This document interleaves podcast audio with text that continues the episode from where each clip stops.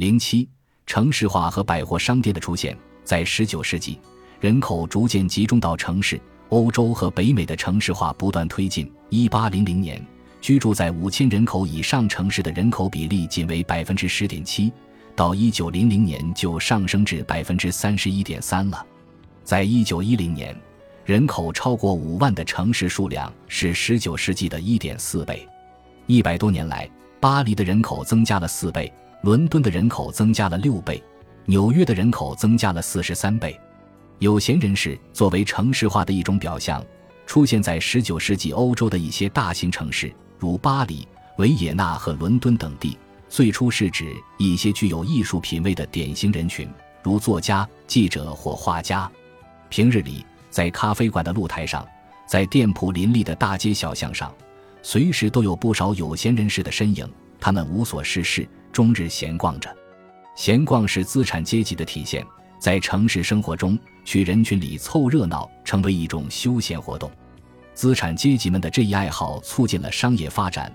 与此同时，大城市正变得越来越商业化，消费主义越来越盛行。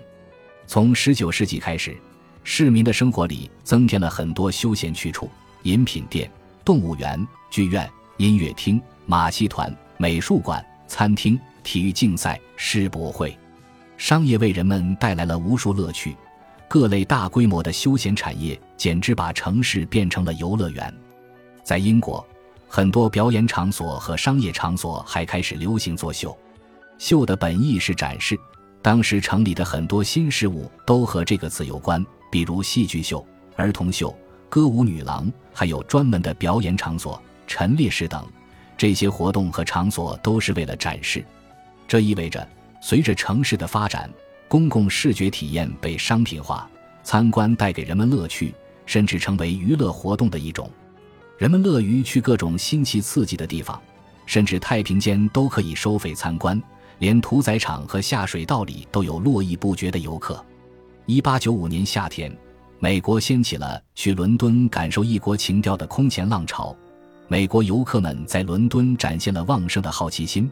游客就像是来逛商店一样，找寻着新体验，感受着古老的欧洲风情，并购买特色产品。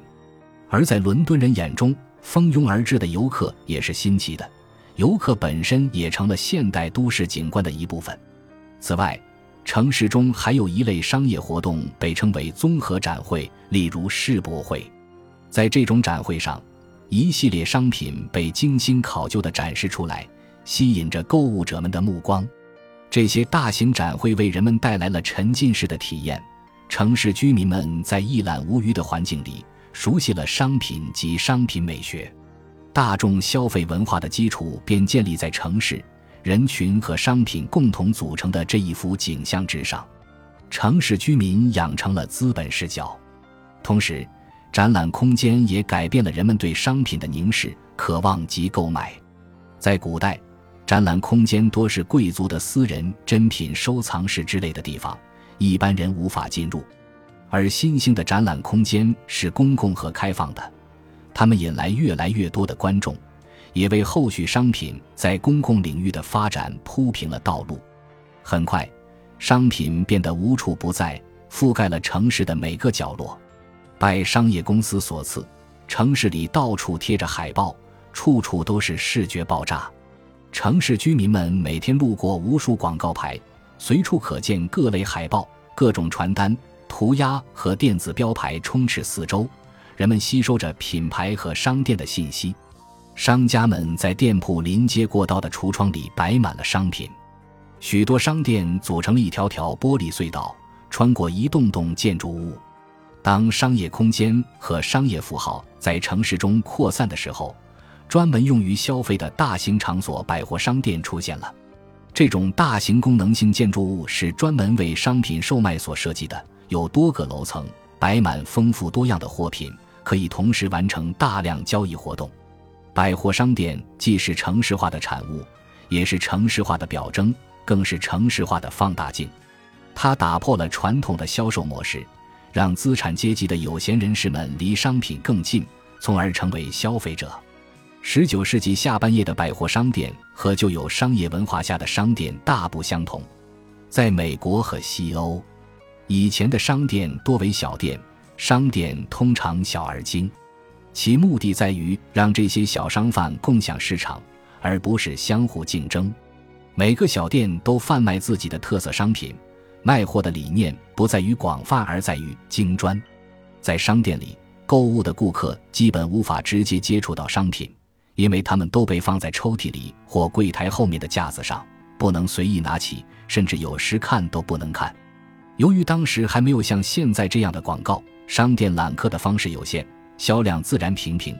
于是商店只能通过抬高定价来保证利润，维持生存。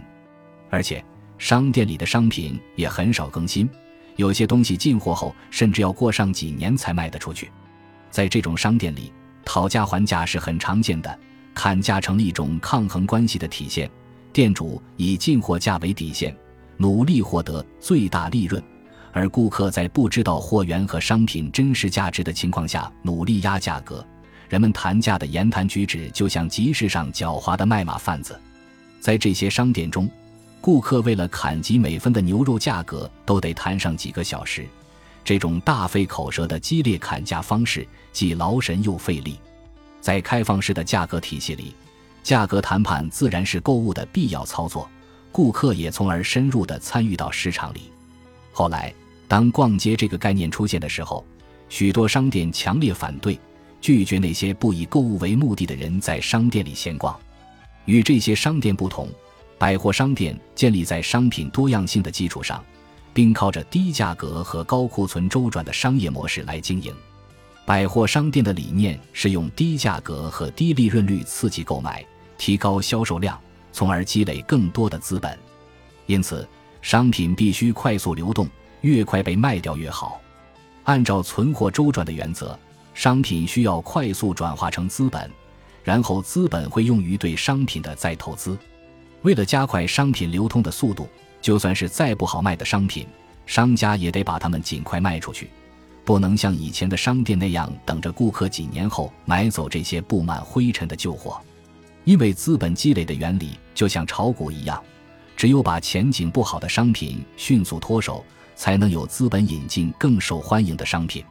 但是，要想达到这种效果，必须每天都有大量购物者光顾，以保证销售量。维持百货商店的发展，于是为了招揽客人，百货商店推行多样化的商品，而且邀请大众随意自由的出入，这让它成为名副其实的消费圣地。百货商店的英文是 department stores，意思是分为许多部门的商店。这个说法点出了百货商店极具创新意义的多样化进货体系和商品陈列方式。在百货商店中，不同部门就像不同小商店一样。负责不同类型的商品，各有团队运作。同时，所有部门都隶属于一个百货公司，这就可以将非常多样化的商品集中在一处。百货商店的运作模式和以前那些小而精的店铺相对，它庞大的一眼望不到底，向所有人敞开大门，邀请人们沉浸其中，在迷宫般的商品世界尽情探索。当闲逛的人走进百货商店时，并不需要抱着要买特定商品的念头，而是可以随便逛逛、东摸摸、西看看，就像散步一样。巨大的百货商店本身就像一座城市，等待被探索。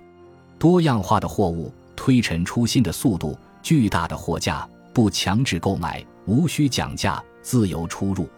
百货公司种种新奇的设定，重塑了顾客和商品之间的关系。它脱离了固有的规范。为顾客解除了不得不买的压力和讲价的烦恼，顾客可以心安理得地做一个旁观者，从而能更轻松地对待商品。商品不再是买卖双方之间抗衡的砝码，而是供人欣赏的对象。这里没有催着别人买东西的售货员，只有温柔引导的工作人员。百货商店不再树立顾客和商品之间的隔阂，而是让商品自主化。在这里。顾客甚至可以把不满意的商品退掉，虽然这增加了经营成本，但在自由退换的条件下，消费者也更容易冲动购物。就这样，百货商店激发并释放了人们对商品的欲望，人们自由地走进商品的殿堂，久久地端详和摆弄各种商品。您想盯着价值百万的商品看上多久，都没有人会打扰您。于是，在百货商店漫游成为人们的休闲娱乐活动。随后，百货公司又在陈列方式上增添了一些表演性，让人们的购物体验更加身临其境，也刺激了更多的购物欲望。